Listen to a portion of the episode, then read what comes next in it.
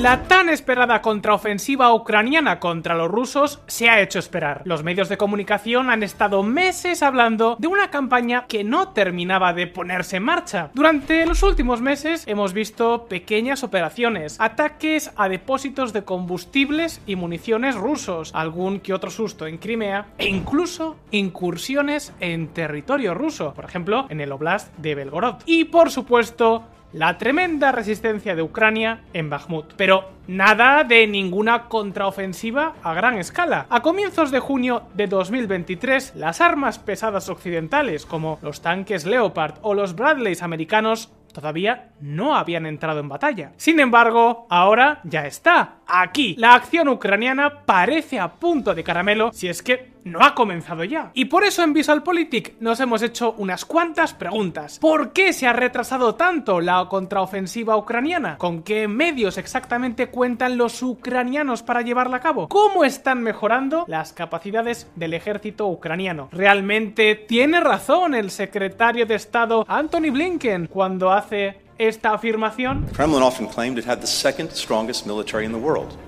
and many believed it. Many see Russia's military as the second strongest in Ukraine. Y quizás la pregunta más importante de todas. ¿Qué podemos esperar del gran contragolpe ucraniano? Pues bien, en este vídeo os vamos a responder a estas y otras preguntas. Preparad motores porque arrancamos. Y sabéis que los ucranianos también están arrancando.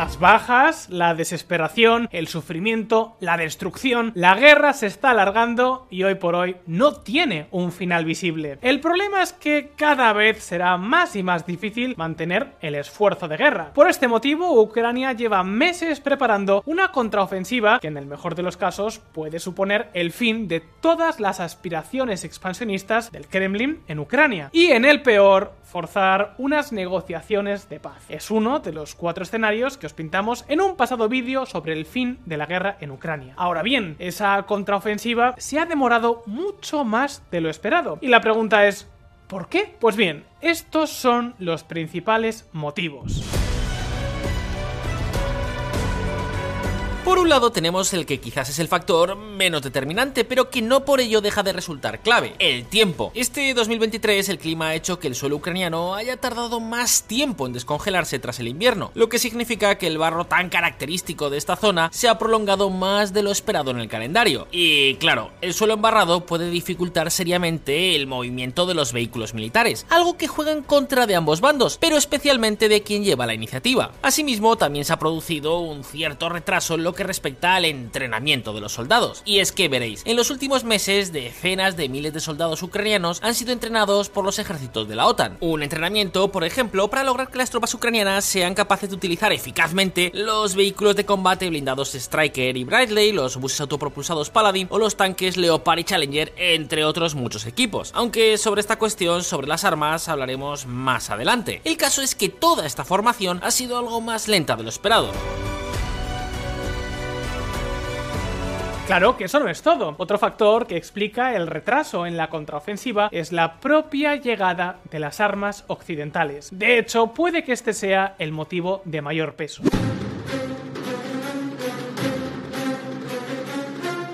Buena parte de los equipos militares comprometidos por los aliados en 2023 todavía no han llegado a Ucrania o lo están haciendo con retraso. Por ejemplo, de los cerca de 300 tanques que estaban comprometidos, entre los que se incluyen los Leopard 2, a mediados de mayo solo se habían entregado unos 100. Y de los aproximadamente 700 vehículos de combate, como los Bradley, solo habían llegado unos 300. Y claro, lógicamente no podía producirse la contraofensiva si las armas todavía estaban en camino. Y no se trata solo de las armas, la entrega de municiones también ha ido más lenta de lo previsto. Aquí tenemos que tener en cuenta que Ucrania está disparando, según ha desvelado una parlamentaria ucraniana, entre 6.000 y 8.000 rondas cada día. Esto significa que para llevar a cabo una contraofensiva en la que seguro seguro se va a multiplicar el uso de las municiones, los ucranianos antes tienen que acumular suficientes cerca del campo de batalla para no correr el riesgo de quedarse secos. Y ojo, porque a todos estos retrasos tenemos que sumarle otro problema, el enorme reto de la logística. Y es que, a ver, en cualquier guerra, la logística es una de esas cosas que no se suelen tener en cuenta, pero que a la hora de la verdad pueden determinar la victoria o la derrota. Pero ¿Por qué está siendo un problema? Pues porque aunque las entregas internacionales le han permitido a Ucrania tener un ejército de tierra enorme y razonablemente bien equipado, al mismo tiempo también lo han convertido en un ejército tremendamente caótico con un sinfín de equipos diferentes. Desde el punto de vista logístico, preparar para el combate a un ejército formado sobre la marcha y a parches entre decenas de países diferentes implica tener que ser capaces de equipar y reparar a la par un Leopard 2, un T-72 o un Bradley. Y eso, podéis creernos, es algo que no resulta nada fácil. Todo se complica y mucho, desde la munición a las piezas, pasando por los mecánicos, el transporte o la gestión de los equipos que hay que enviar a reparar al exterior. El problema es que este es un operativo que tienes que tener muy bien montado si quieres que la contraofensiva tenga éxito. Y eso, eso, queridos amigos, lleva tiempo. El enfoque actual por el cual cada país dona una batería de armas de manera fragmentada se está convirtiendo rápidamente en una pesadilla logística para las fuerzas ucranianas, ya que cada batería requiere un tipo específico de entrenamiento, mantenimiento y logística.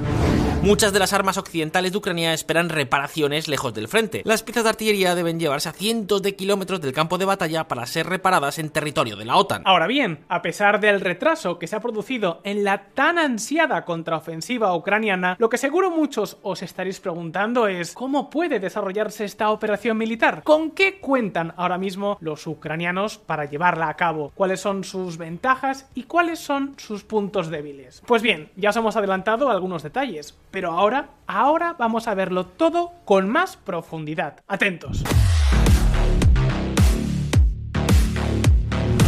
El pilla pilla ucraniano. La gran contraofensiva ucraniana parece estar a punto de caramelo. Durante el mes de mayo pudimos ver quizás el prolegómeno con acciones como estas. 23 de mayo de 2023. La lucha en la región fronteriza rusa tras la incursión entra en el segundo día. 31 de mayo de 2023. La guerra de Ucrania llega a Moscú con drones atacando ambas capitales. Desarrolladas directa o indirectamente con su apoyo, el objetivo de todas estas operaciones es doble. Por un lado, contribuyen a erosionar la moral de los rusos y el propio liderazgo de Putin ante los suyos. Incluso en la televisión estatal rusa, en el programa de la propagandista Olga Skaviva, se ha criticado al gobierno por la escasa protección de las zonas fronterizas. Y luego, desde un punto de vista militar, se trata de obligar a los rusos a desviar su atención y quizás desproteger algunas zonas del frente en Ucrania. Los ucranianos saben que a día de hoy Rusia no tiene capacidad suficiente como para blindar 1.300 kilómetros de frente y que tendrá que elegir muy bien los sitios donde crean que hay más riesgo de acciones ucranianas. Y claro, al final esto les puede dar cierta ventaja a los ucranianos. El objetivo es hacer que la otra parte crea cosas que no sucederán. Además, los ucranianos han estado preparando el terreno desde por lo menos el comienzo de 2023. Y no nos referimos solo a la preparación de las tropas. Fijaos.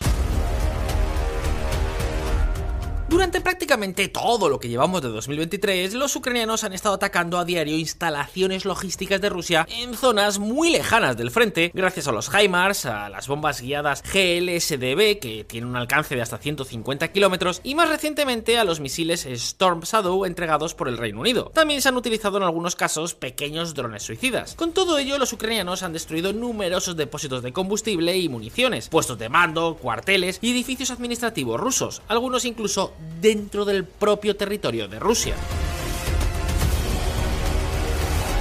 Ahora bien, ¿significa esto que ya está todo listo? ¿Basta con recibir las armas comprometidas y atacar unos cuantos objetivos clave? Pues evidentemente no. Hay otros muchos factores que tenemos que tener en cuenta, desde la logística, que ya hemos comentado, hasta la situación operativa de un ejército como el ucraniano, que ha sufrido un desgaste terrible. Y por eso el plan de acción tiene que tener todas estas cuestiones en cuenta. Atentos.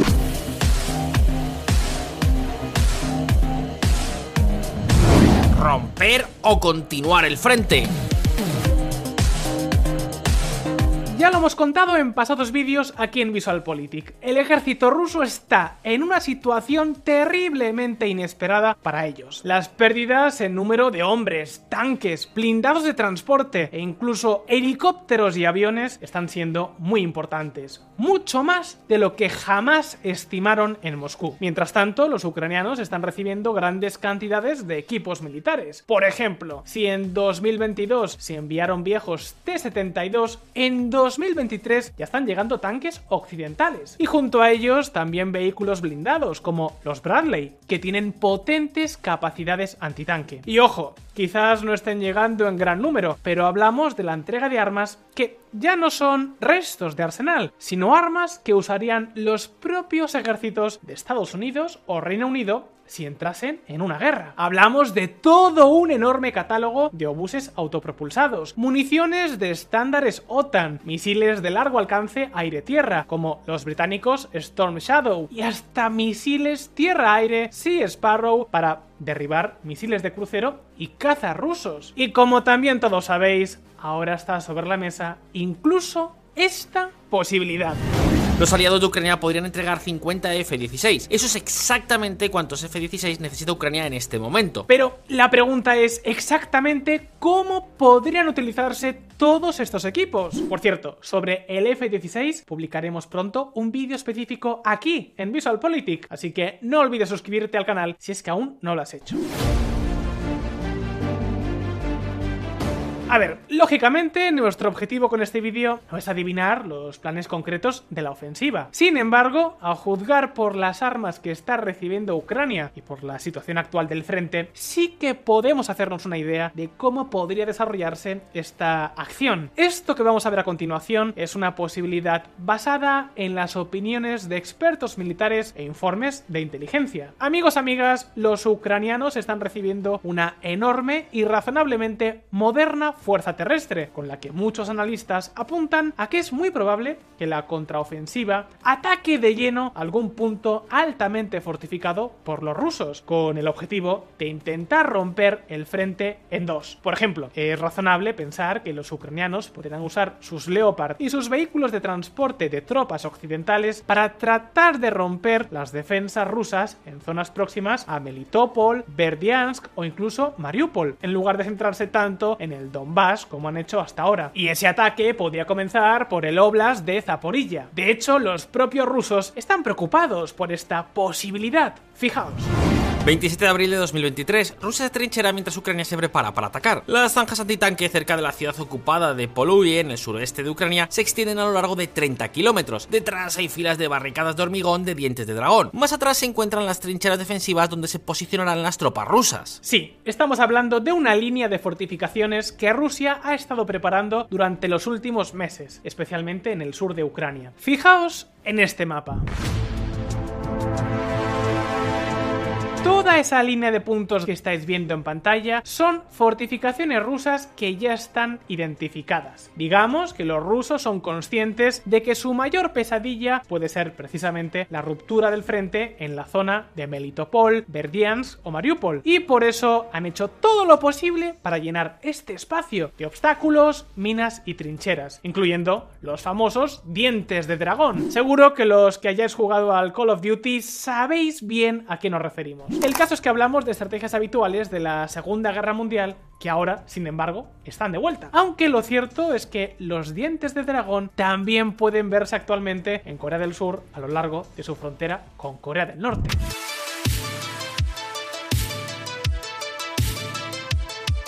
Tanques más modernos, grandes y potentes pueden atravesar los dientes de dragón, pero normalmente en estos casos se usan equipos de ingenieros militares como avanzadilla. Una vez que el terreno se asegura con artillería, estos equipos se encargan de tareas tan importantes como la limpieza de los campos de minas, la apertura de los caminos, la construcción de puentes y sí, también la destrucción de los dientes de dragón y las trincheras. Estos equipos son fundamentales en cualquier ofensiva militar y por eso los ejércitos occidentales más modernos les dan una enorme importancia. Sin embargo, en este caso no está claro hasta qué punto los ucranianos tienen este tipo de cuerpos con medios y preparación suficiente. Es decir, todos estos obstáculos no serán un impedimento para que los ucranianos pasen, pero sí un estorbo, un retraso que podía dejar a las tropas de Zelensky expuestas durante más tiempo del recomendable en un terreno hostil. Nadie dijo que la contraofensiva fuese a ser fácil, y de hecho esto explica por qué la preparación ha llevado más tiempo del estimado. Ahora bien, ¿por qué a pesar de todos estos inconvenientes, muchos analistas apuntan a que los ucranianos pueden tener como objetivo principal intentar romper las líneas rusas por esta zona? Pues bien, básicamente por un motivo. Crimea.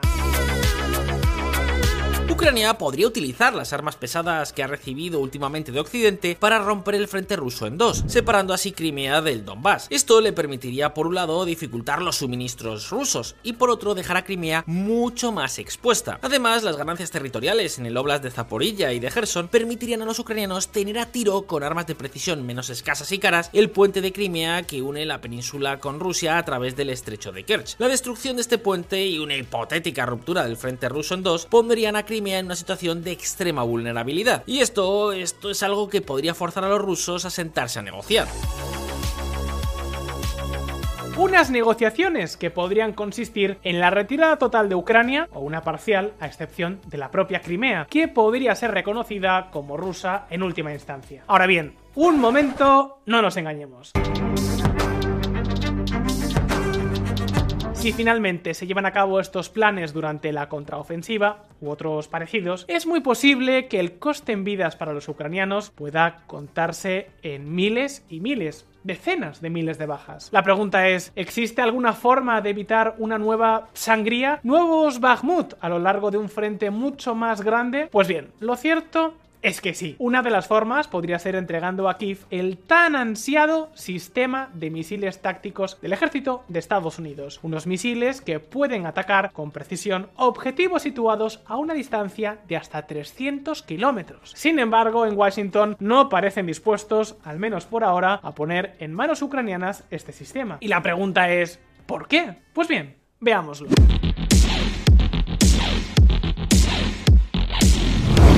Último as bajo la manga?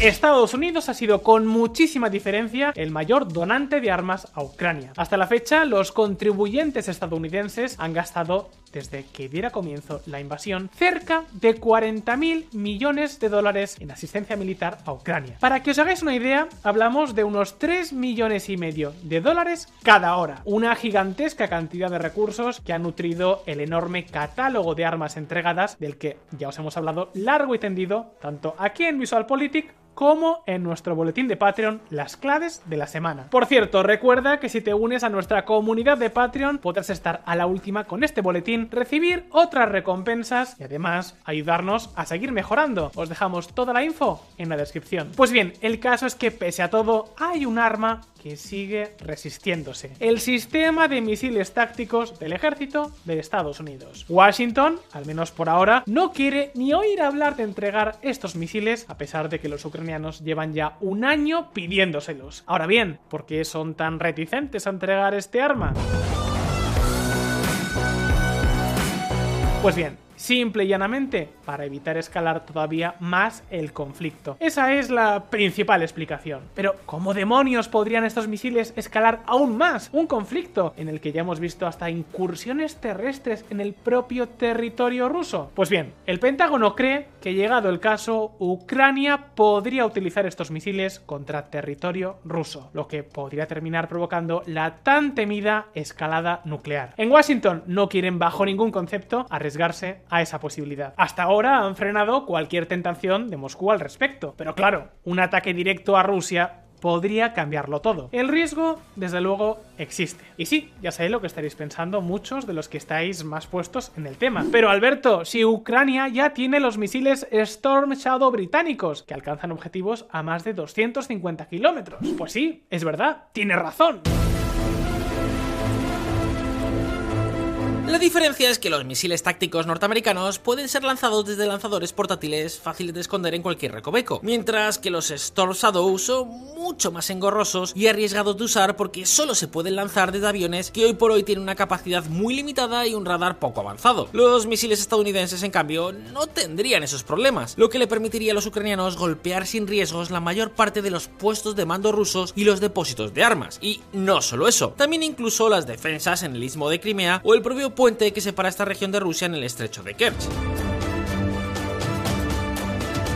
Hablamos de unos misiles que además serían difíciles de interceptar, ya que viajan a tres veces la velocidad del sonido, con lo que podrían convertirse en toda una pesadilla para los rusos. Por eso, la rotunda negativa de Washington a entregar estos misiles genera preguntas sobre si Estados Unidos podría no querer realmente una victoria decisiva de Ucrania, una que fuese una humillación militar para Rusia. Sea como sea, lo que está claro es que estamos a punto de vivir uno de los momentos más críticos de esta guerra. Pero Mientras eso sucede, el turno es para ti. ¿Crees que los ucranianos conseguirán romper en dos el frente ruso? ¿Será Crimea un objetivo real y prioritario? ¿O por el contrario, no es más que una distracción? ¿Terminará entregando Estados Unidos su sistema de misiles de largo alcance? Déjanos tus opiniones aquí debajo en los comentarios. Y muy importante, si te ha gustado este vídeo, no te olvides de darle al botón de like, suscribirte a nuestro canal si es que aún no lo has hecho y darle a la campanita para no perderte ninguna novedad. Y recuerda, Recuerda,